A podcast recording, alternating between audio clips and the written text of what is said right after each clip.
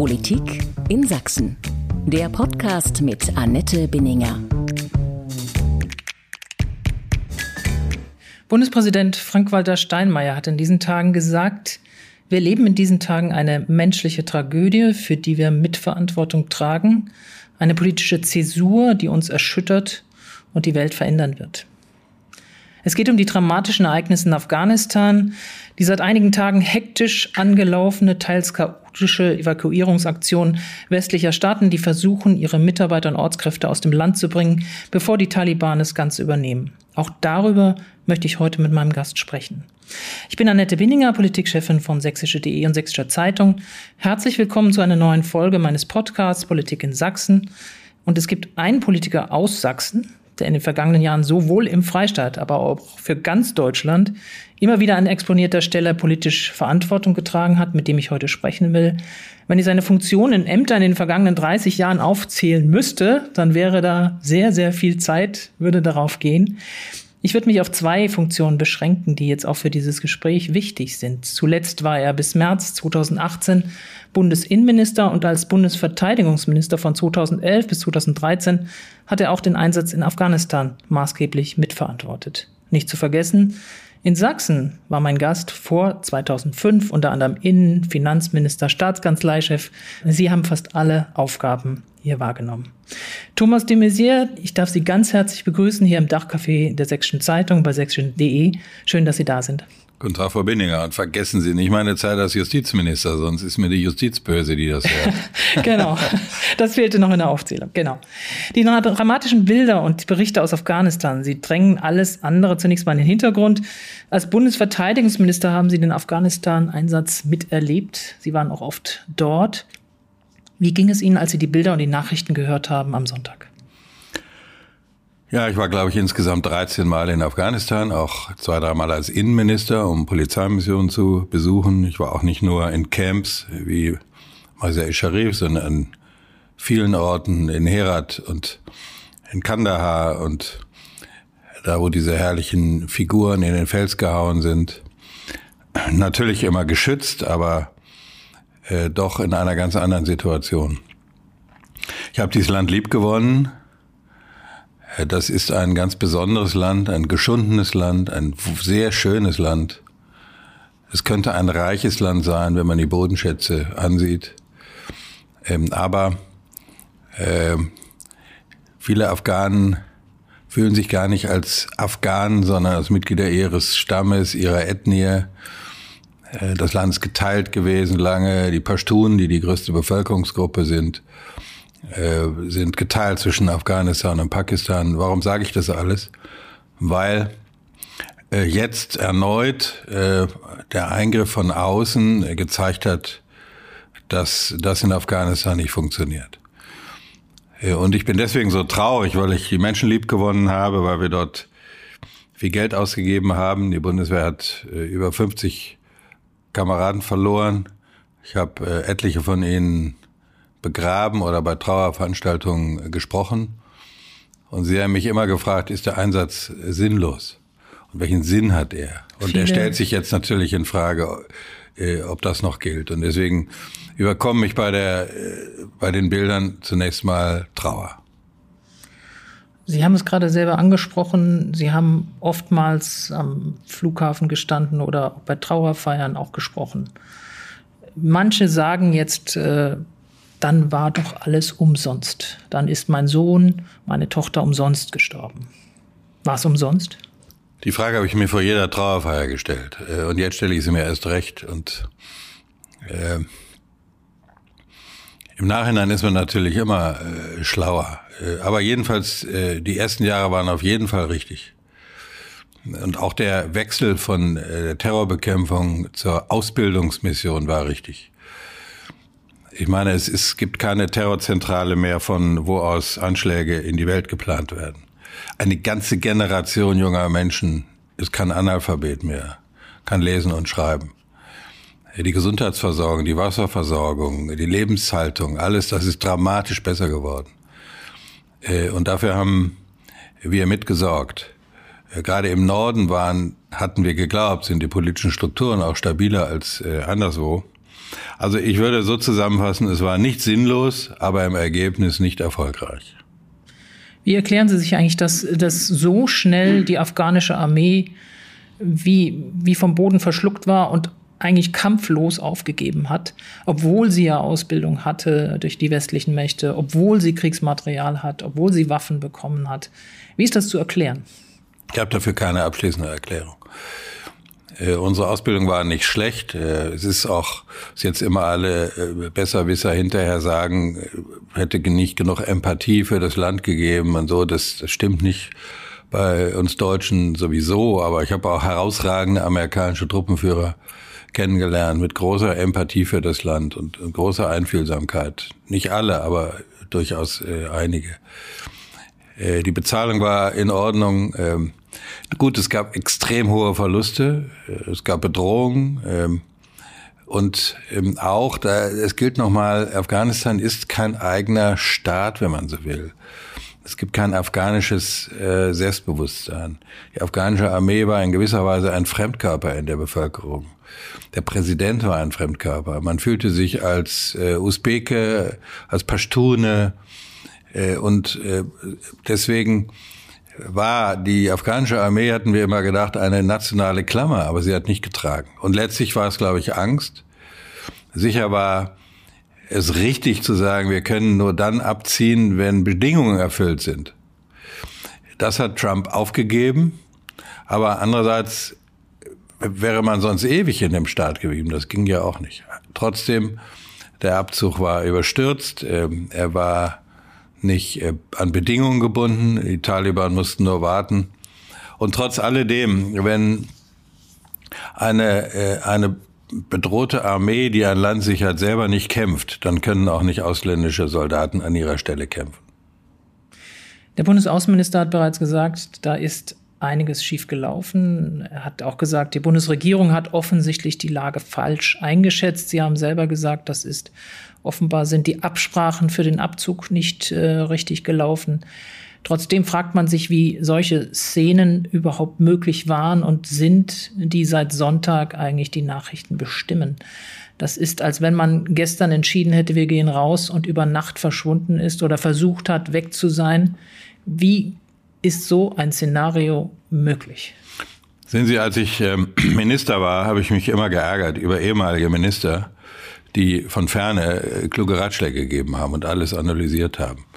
Und das will ich gerne auch unseren Zuhörerinnen und Zuhörern mal sagen. Jetzt gibt Journalisten in Indien und Peking, die analysieren die Lage. Äh, und äh, deutsche Politiker geben kluge Ratschläge über Kontingente und niemand ist am Flughafen.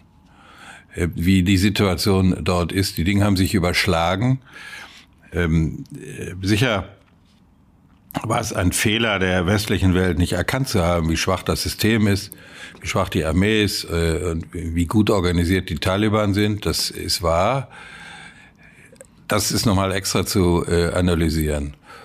Äh, aber jetzt in dieser jetzigen Lage, in der wir heute am 18. August sind, äh, will ich mir jeden Kommentar über das, was am Flughafen äh, äh, da stattfindet, äh, wirklich verkneifen. Da wird dann kritisiert, beim ersten Flugzeug waren nur sieben Menschen dabei. Ja, Sie haben doch die Bilder gesehen. Ich glaube, die mussten einfach mal abfliegen. Ähm, dann wird kritisiert, dass äh, Menschen zu Tode gekommen sind, weil sich an die Maschine geklammert hätten. Ja, wenn die nicht abgeflogen wäre, dann wären noch mehr Menschen vielleicht zu Tode gekommen. Also ich rate einfach mal, dass äh, diejenigen, die da vor Ort handeln, und das sind ja wenig genug, und denen ist es schwer, denen den Rücken zu stärken, ein bisschen Vertrauen zu haben in das, was die jetzt tun und nicht von außen äh, backmesserisch zu sagen, was gut oder schlecht war. Was heißt das Scheitern dieses Einsatzes? Und ich glaube, man kann das jetzt in den Endstunden dieses Einsatzes klar so bezeichnen. Zumindest aber für die westliche Welt. Was heißt es auch für die Glaubwürdigkeit der USA, für die Glaubwürdigkeit Europas und auch Deutschlands? Es gibt ja einen großen Streit, was in der Außenpolitik Vorrang hat, Werte oder Interessen.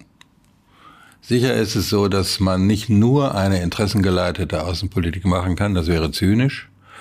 Aber in äh, Deutschland ist ein bisschen auch nach äh, der Wiedervereinigung äh, die Tendenz zu stark zu sagen, Außenpolitik ist reine Wertepolitik. Das heißt, wir verallgemeinern mal unsere Wertvorstellungen über unser Staatssystem oder über, über unsere Grundwerte und belehren die ganze Welt, wie es da sein müsste. Und wenn die das nicht tut, dann äh, helfen wir und mahnen und machen Appelle und notfalls äh, schicken wir Soldaten. Und das funktioniert nicht. Das ist sicher ein Ergebnis. Ähm, äh, man muss Außenpolitik und Sicherheitspolitik, ähm, auch wenn ich über meine Emotionen am Anfang gesprochen habe, aber mit kühlen, kühlem Kopf machen. Und wer in ein Land reingeht, muss wissen, was er für Verantwortung äh, übernimmt.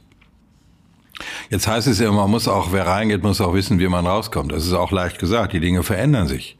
Sicherheitspolitik ist immer eine Prognoseentscheidung und die Dinge ändern sich. Wir überlegen, übersehen doch gerade, was in der Welt los ist.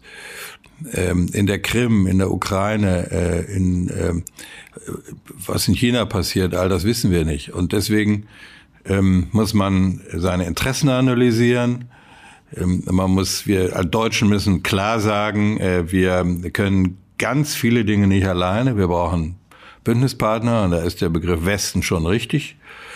Äh, und man muss sehr vorsichtig sein, wenn man irgendwo Verantwortung übernimmt im Ausland. Und da muss man es auch äh, konsequent zu Ende bringen.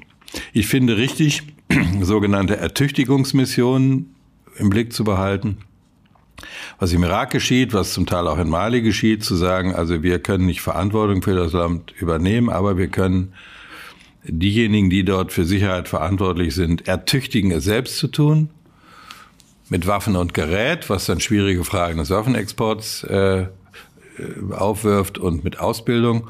Und nach einer Weile, wenn das äh, nicht gelingt, muss man es dann auch, äh, muss man es abbrechen. Ist das der größte Rückschlag für die NATO in den letzten Jahrzehnten? Es ist jedenfalls ein, äh, ein Rückschlag. Mit diesen Superlativen äh, bin ich immer ein bisschen äh, vorsichtig. Jedenfalls ist das Ziel, es ist das Ziel, den, eine Terrorzentrale zu bekämpfen, die Terror über die Welt bringt. Das ist erreicht.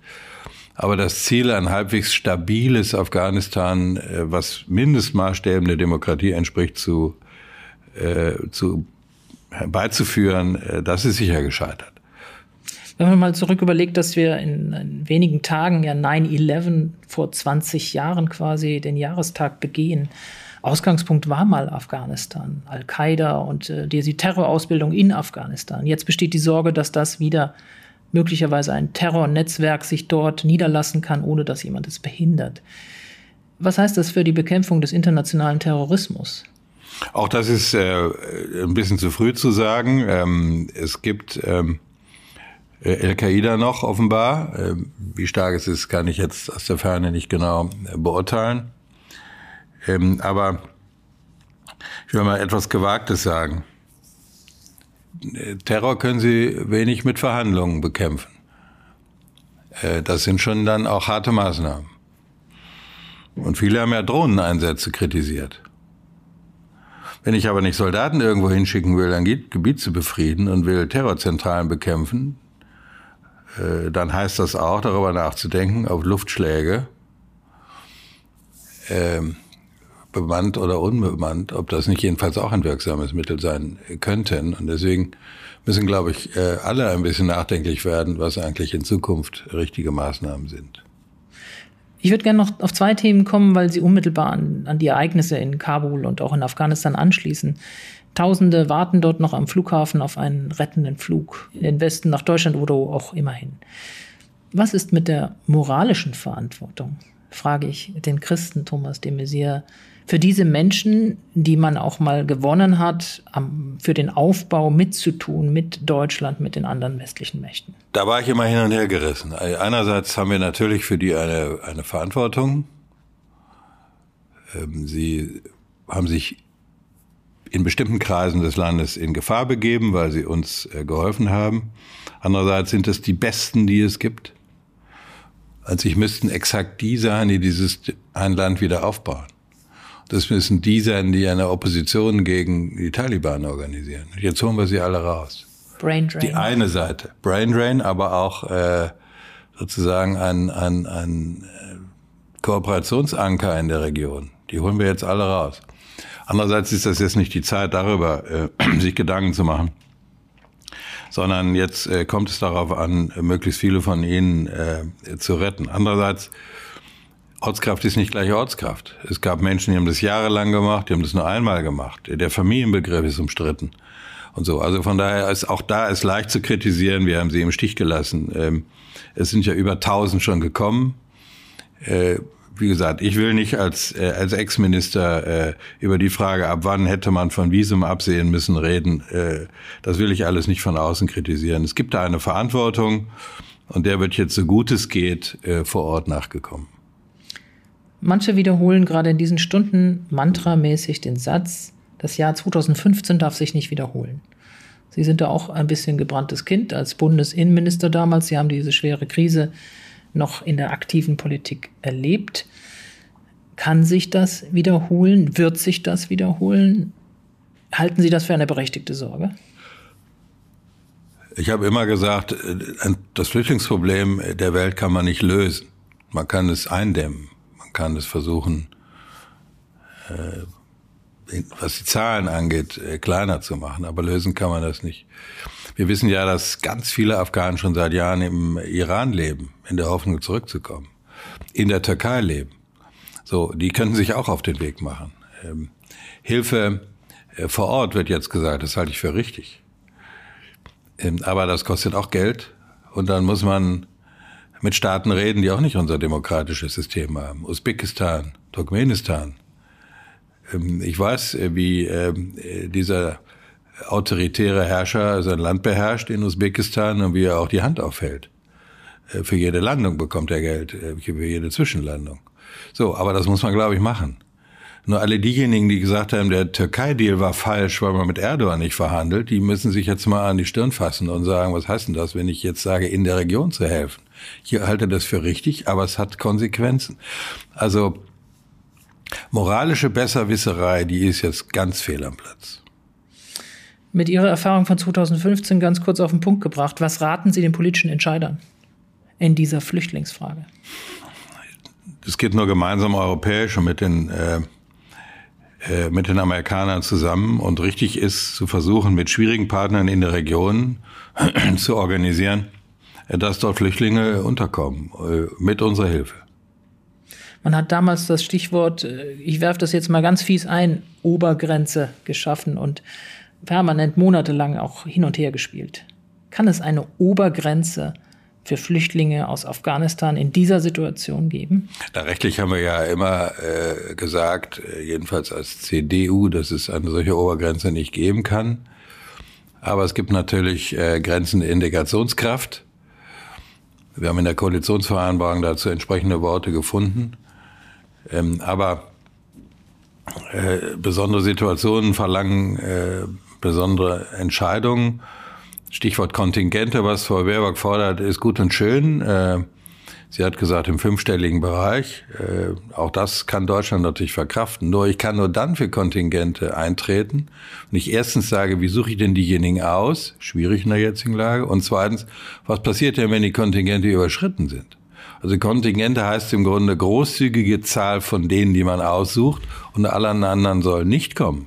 Wenn ich sage Kontingente und jeder andere darf auch kommen, was bisher grüne Politik war, dann nützen Kontingente gar nichts.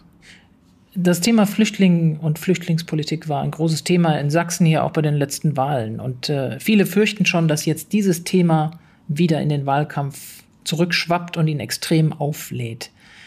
Wie können Sie oder glauben Sie, das ist noch zu verhindern? Sollte man es versuchen zu verhindern?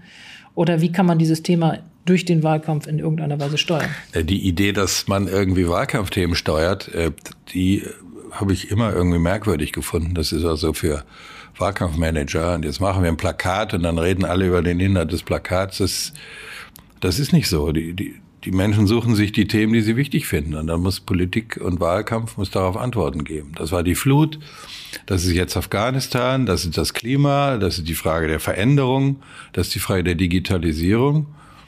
Äh, da gibt es dann offene Wahlkampfthemen und verdeckte Wahlkampfthemen. Äh, und da wird gesagt, das müssen wir aus dem Wahlkampf raushalten. Ja, das kann man alles irgendwie machen. Aber im Wahlkampf kommt alles auf den Tisch. Und man, äh, wenn man regieren will, ist man gut beraten, darauf seriöse Antworten zu geben und nicht kreischige Antworten. Haben Sie den Eindruck, dass es die seriösen Antworten schon gibt oder hat man sich noch nicht gefunden? Nein, zu Klima, zu Wirtschaft, zu vielen anderen Fragen, zur Digitalisierung haben die Parteien, auch meine Partei ja, ich glaube, auch überzeugende Antworten gegeben. Die ringen miteinander. Äh, zum Thema Flut glaube ich auch. Äh, da geschieht jetzt ja auch einiges mit Sondersitzungen und Fonds. Übrigens nach dem Vorbild der sächsischen Flut 2000. Aber es hat wesentlich länger gedauert, habe ich nochmal in Archiven nachgeschaut. Ja, äh, das stimmt. Aber wir haben ja auch der Flut 2002 gemerkt, dass man Soforthilfe braucht, aber dann dauert es Zeit. Ich weiß von vielen Bekannten in der Gegend, da werden jetzt erstmal die Häuser getrocknet, da können sie jetzt gar nichts wieder aufbauen. Manchmal muss man auch überlegen, ob man eine Schule an der A gleich an der Stelle wieder aufbaut oder nicht. Also man braucht viel Geld, aber man braucht nicht sofort sehr viel Geld. So, und die Themen wie, wie Afghanistan äh, oder andere Themen, ähm, etwa das Thema äh, Angriffe, Digitalangriffe auf Landkreise, die ja nicht mehr arbeiten können und so. Das braucht ein bisschen Zeit. Und äh, das Thema brauchen wir ja nicht eine große Staatsreform nach all den Krisen, nach Corona auch. Ähm, und wenn dann in der Politik im Wahlkämpfen nicht alles versprochen wird, sondern seriös gesagt werden kann, wir werden uns darum kümmern, wir haben einen Maßstab dafür, aber ganz genau wissen wir die Antworten noch nicht, dann ist es, glaube ich, ehrlicher, als Sprüche zu machen. Wird zu viel versprochen? Im Moment sehe ich das nicht, aber natürlich ist die Gefahr, wenn jetzt die nächsten Wochen anstehen, dass man Substanz durch Sprüche versucht zu ersetzen. Sprüche gehören auch ein bisschen zum Wahlkampf. Ich bin ja nicht naiv, das ist schon okay. Ähm, aber äh, in der jetzigen Lage, in einer krisenhaften Zuspitzung, kommt es, glaube ich, besonders auf Substanz an. Ich hatte Sie eigentlich ursprünglich eingeladen, aus einem ganz anderen Grund. Und ich würde gerne, auch wenn das jetzt ein schwerer, großer Bogen ist, äh, zu diesem eigentlichen Thema zurückkommen. Am Freitagmorgen hat uns alle die Nachricht erreicht, dass Kurt Biedenkopf im Alter von 91 Jahren gestorben ist, äh, friedlich eingeschlafen im Kreise seiner Familie. Wie ging es Ihnen, als Sie diese Todesnachricht hörten? Was ging Ihnen als erstes durch den Kopf? Es hat mich nicht ganz überrascht. Es gab ja schon äh, besorgniserregende Nachrichten äh, ein paar Tage oder Wochen äh, vorher. Ich war auch bei seiner letzten öffentlichen Veranstaltung dabei, der Verleihung der Ehrendoktorwürde der Universität Leipzig. Da merkte man schon, dass er einfach ein alter Mann geworden ist. Das darf man auch sein mit, äh, mit 91.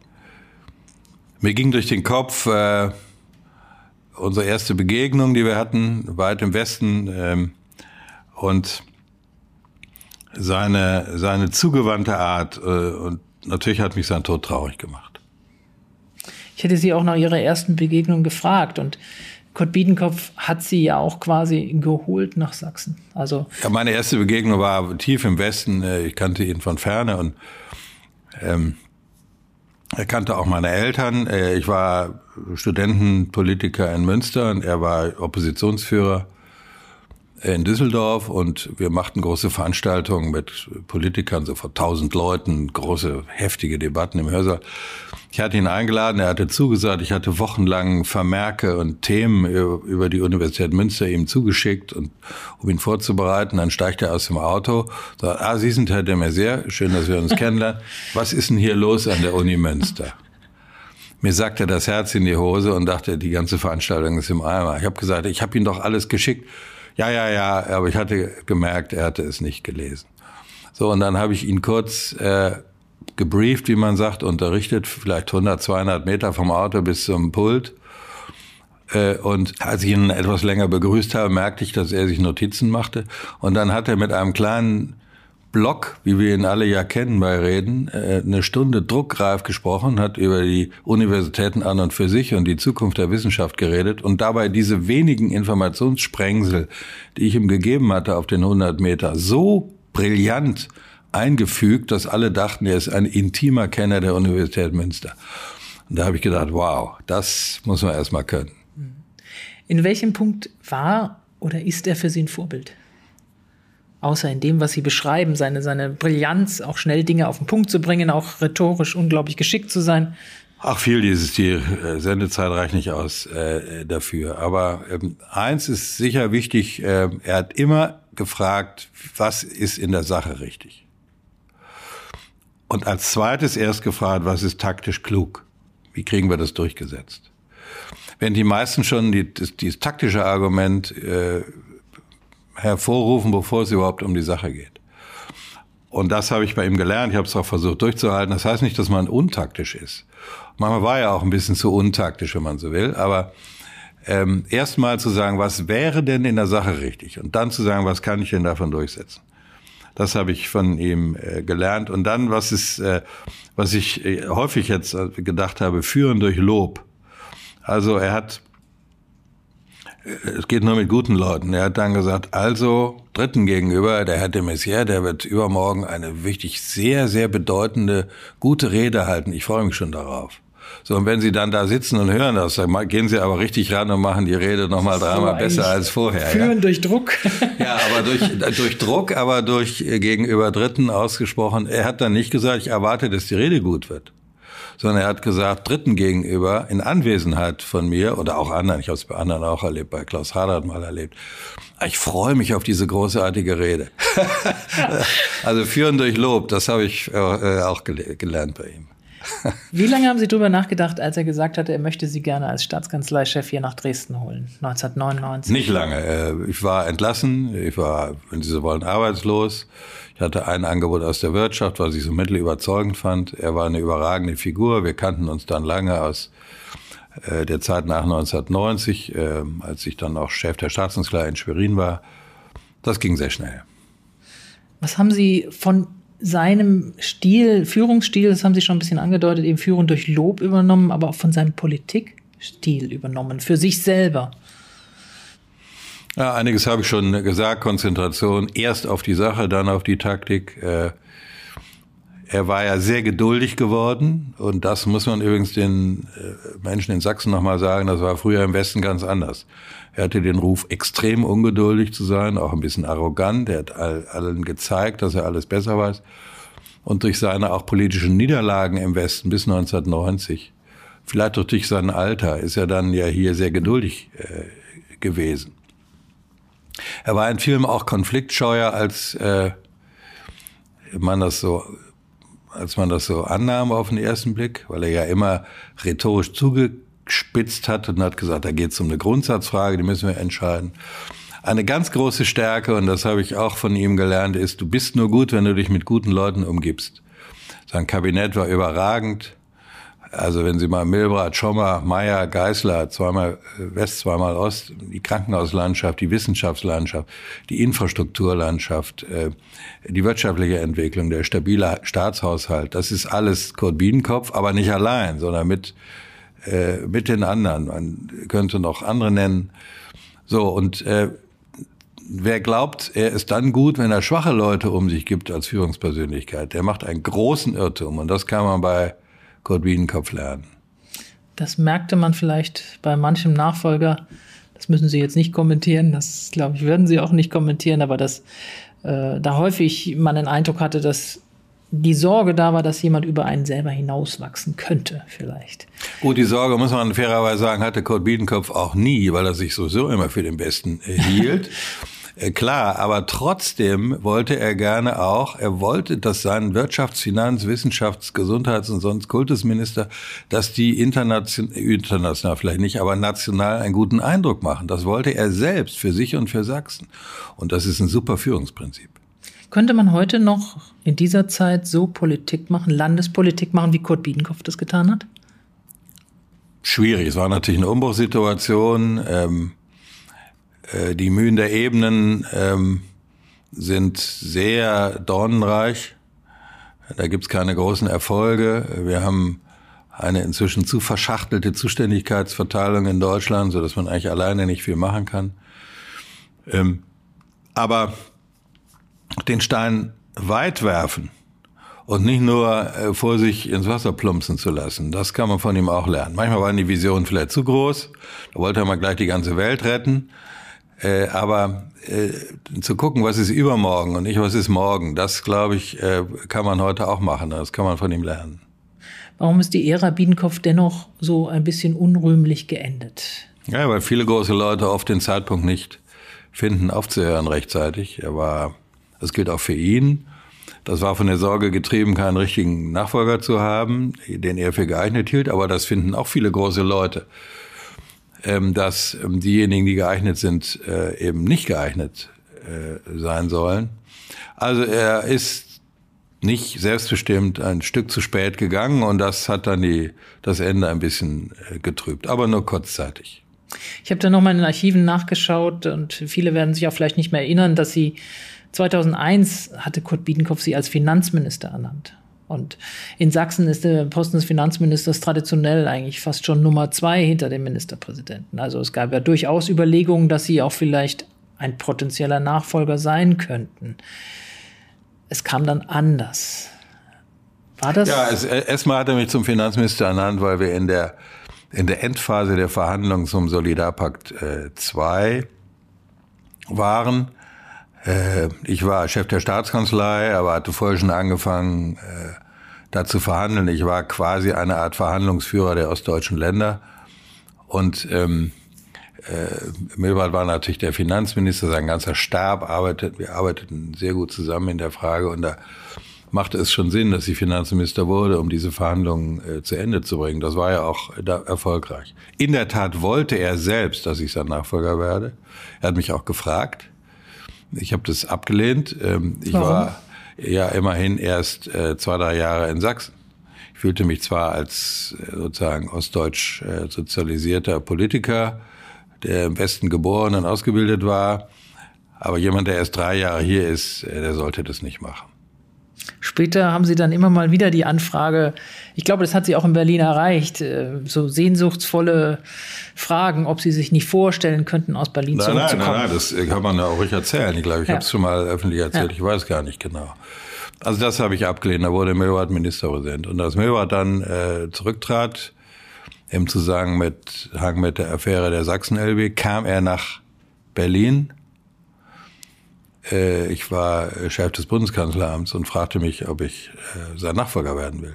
Was ihm sicher nicht leicht gefallen war, weil wir immer so als Konkurrenten wahrgenommen wurden, was nur zum Teil äh, zutrifft. Und da habe ich das abgelehnt, weil ich nun gerade auch in der Bundespolitik war. Und als dann Stanislav Tillich zurücktrat, kam Michael Kretschmer zu mir äh, nicht vom Hören sagen und so, sondern direkt, äh, genau wie Georg Milbrat, und hat mich auch gefragt. Äh, und da ähm, war ich inzwischen auch schon ähm, über 60. Äh, zwar Biedenkopf hat auch mit 60 zwar erst im Osten zu, äh, sozusagen zu Hause geworden, ja. aber ich fand, dass wenn es einen geeigneten Jungen der nächsten Generation hier geborenen Sachsen gibt, dann soll er das machen. Und er macht es ja auch vorzüglich. Aber eine Option, war es nie für Sie, nochmal zurückzukommen? Doch, ich habe das dann jeweils überlegt. Äh, also als Biedenkopf mich fragte, Milbert mich fragte und Tillich mich fragte. Ich habe es immer überlegt und dreimal abgelehnt. Und das würde ich heute wieder so machen. Mein Platz war dann sehr schnell in der Bundespolitik. Und ähm, die Bundespolitik ist schon noch ein anderes Kaliber. Und das habe ich dann gemerkt, liegt mir dann doch mehr als die Landespolitik. Mhm. Ihr Leben ist auch ähnlich wie das von Kurt Biedenkopf, aber bei Ihnen noch viel stärker, so ein Grenzgängertum zwischen West und Ost. Ähm, Sie kennen beides, haben unter beiden Ausgangsbedingungen politisch gearbeitet. Wie lange wird es aus Ihrer Sicht noch so ein Ost und West geben? Und einen Ostbeauftragten und so weiter? Ist das nicht schon längst? Das ist ein großes Thema. Also, überholt. Ob wir noch einen Ostbeauftragten so lange brauchen, weiß ich gar nicht genau. Ost und West wird es lange geben. Äh, denken Sie mal einen Moment an die Lage der Bayern und den Rest. Es wird immer eine Sonderrolle Bayerns geben. Und die ist anders als die von Niedersachsen, auch wenn das stolze Niedersachsen sind. Und daran haben wir uns irgendwie gewöhnt. Ähm, die Frage ist nicht, ob es eine Sonderrolle gibt, sondern ob diese Rolle der ostdeutschen Länder die verbunden ist mit dem Gefühl eines Überunterordnungsverhältnisses. Mit einem zweite Klasse, wir sind Bürger zweiter Klasse oder, oder so. Kein Bayer würde auf die Idee kommen zu sagen, ich, ich bin Deutscher zweiter Klasse. Eher sagen die, wir können alles besser. Und bei den Ostdeutschen, vor allem bei den Sachsen, gibt es so eine merkwürdige Mischung von, von eigentlich sind wir gut und eigentlich sind wir auch viel besser als viele andere in Deutschland und andererseits haben uns aber die Leute nicht genug lieb. Also es gibt eine nach oben offene Zuwendungssehnsucht. Und das ist, glaube ich, das Problem. Diese, diese Mischung äh, von beidem. Äh, Kurt Biedenkopf hat das sehr gut überbrückt. Ähm, in seiner Person. Aber das ist nicht zu wiederholen, war auch eine besondere Situation. Also nochmal, ich habe nichts gegen irgendeine Sonderrolle. Ich finde, man kann stolz sagen, ich bin Sachse. Man kann auch stolz sagen, ich bin Ostdeutscher. Da unterscheide ich mich ausnahmsweise mal von Marco Wanderwitz, äh, den ich aber für einen, wie viele andere in der Generation, wirklich sehr gut selbstbewusst vortragenden ostdeutschen Politiker halte. Aber man kann auch sagen, man ist ostdeutsch. Nur es darf da nicht etwas in der Weise besonders herauskommen, dass man sagt, ich bin jetzt besonders hilfsbedürftig. So entsteht kein Selbstbewusstsein. Sagen Sie von sich, ich bin Sachse? Inzwischen ja. Ist Ihnen das schwer gefallen? Mir ist eine Sondersituation. Ich bin ja nicht irgendwo groß geworden äh, mit Schule und Stammkneipe und vielen Freunden, sondern mein Vater war Soldat. Wir sind immer umgezogen. Wir waren sechs, sieben Schulen in verschiedenen Orten. Das heißt, ich hatte, als ich von Berlin nach Schwerin ging, eigentlich gar nicht richtige eine Heimat. Dann bin ich, sind wir erst in Schwerin heimisch geworden und jetzt seit äh, vielen Jahren ja in Sachsen. Das heißt, ich habe nicht eine Heimat abgegeben und eine neue gefunden, wie viele, die von Westen ausgekommen sind, sondern ich habe hier, wenn Sie wollen, erstmalig eine neue Heimat gefunden. Kurt Wiedenkopf hat mal gesagt, man wird alt, wenn man nicht mehr neugierig ist. Jetzt haben Sie auch einen Lebensabschnitt hinter sich. Sie treten nicht mehr für den Bundestag an, Sie kandidieren nicht mehr. Sie machen noch einmal ein neues Kapitel auf. Ähm, worauf sind Sie noch neugierig? Das kann man auch gut von ihm lernen. Also bis, äh, bis er 85, 86, 87 war, war der eigentlich von einer Neugier gepackt. Die kann man sich eine Scheibe von abschneiden. Ja, ich habe äh, ja, mache jetzt schon einige Dinge und äh, habe viel vor und die sind alle anders als das, was ich bisher gemacht habe. Ich bin Vorsitzender der Deutschen Telekom Stiftung. Das ist eine Stiftung, die kümmert sich um die mathematisch, naturwissenschaftlich digitale Bildung junger Menschen, also etwas eigentlich ganz anderes. Ich bin Vorsitzender der Ethikkommission im Deutschen Olympischen Sportbund. Es klingt harmlos, hatte jetzt aber doch einige äh, schwierige Brocken, die wir da zu bearbeiten hatten. Ich bin Präsidium im Kirchentagsmitglied. Ähm, also von, das sind Dinge, die mich, äh, die mich beschäftigen, aber äh, möglichst nicht in den bisherigen äh, Gleisen, die ich bisher gemacht habe. Nicht, weil ich das nicht will oder weil ich das nicht könnte, sondern weil ich neugierig auf anderes bin. Vermissen Sie die aktive Politik? Ich bin ja noch ein paar Wochen Abgeordneter. Ich mache Wahlkampf äh, bei mir im Wahlkreis in Sachsen, auch anderswo in Deutschland. Äh, ich lese viele Zeitungen, Pressespiegel und so. Ich bin noch dabei, äh, aber äh, das aktive operative Geschäft, was ich ja jahrelang als Minister gemacht habe, das vermisse ich jetzt nicht mehr. Bin ich sogar dankbar, dass ich vielleicht nicht mehr dabei bin. Sehen Sie, ein Beispiel. Ich habe zwölf Jahre als Minister mit Sicherheitsfragen zu tun gehabt. Ich habe zwölf Jahre mein Handy nachts am Bett gehabt. Und wenn ich mir jetzt angucke, was da äh, los ist, dann bin ich froh, dass ich mein Handy nicht mehr am Bett haben muss, sondern in weit anderen Zimmern, wo es nachts auflädt. Und diese, diese operative Beteiligung, die hat mich lange gejuckt. Es hat auch eine Weile gedauert, auch einen Abstand zu gewinnen, sicher ein halbes Jahr oder vielleicht sogar ein bisschen mehr. So eine Form des Abtrainierens. Abtrainierens, genau. Da habe ich auch ein Buch darüber geschrieben und so. Das habe ich schon gebraucht, aber das ist jetzt nicht mehr da. Was haben Sie sich noch vorgenommen? Also außerdem von den Aufgaben, die Sie aufgezählt haben, Hoffnungen, Träume, Erwartungen? Naja, ich habe natürlich äh, Kinder, wir haben jetzt auch ein Enkelkind. Ich möchte gerne, dass äh, mein Beitrag dazu leisten, dass die die Zukunft in ihre eigenen Hände nehmen. Ich bin äh, Honorarprofessor an der Universität Leipzig im Staatsrecht und wir haben tolle Seminare mit jungen Leuten und möchte versuchen, dass äh, und wenn Sie so wollen, das ist vielleicht ein Bogen nochmal zu Kurt Biedenkopf, Gott Wiedenkopf hat immer gesagt, es kann nicht sein, dass der Staat jungen Menschen eine Perspektive gibt. Dieses paternalistische Gefühl, der Staat ist für die Zukunft der Menschen da. Die, das kann man von ihm lernen. Das habe ich auch schon vorher so gesehen, aber umso mehr nach ihm.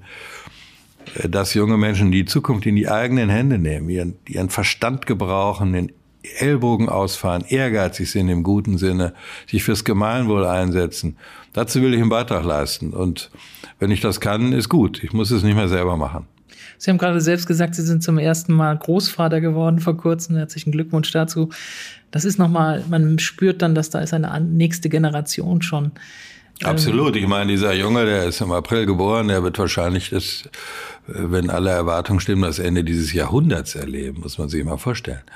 Was das, äh, was das bedeutet, wenn man sich mal, wir sind im Jahre 2021, wenn man sich mal überlegt, was vor 100 Jahren, 1921, der nach dem Ende des Ersten Weltkriegs, der Beginn der angeblich goldenen 20er Jahre und so.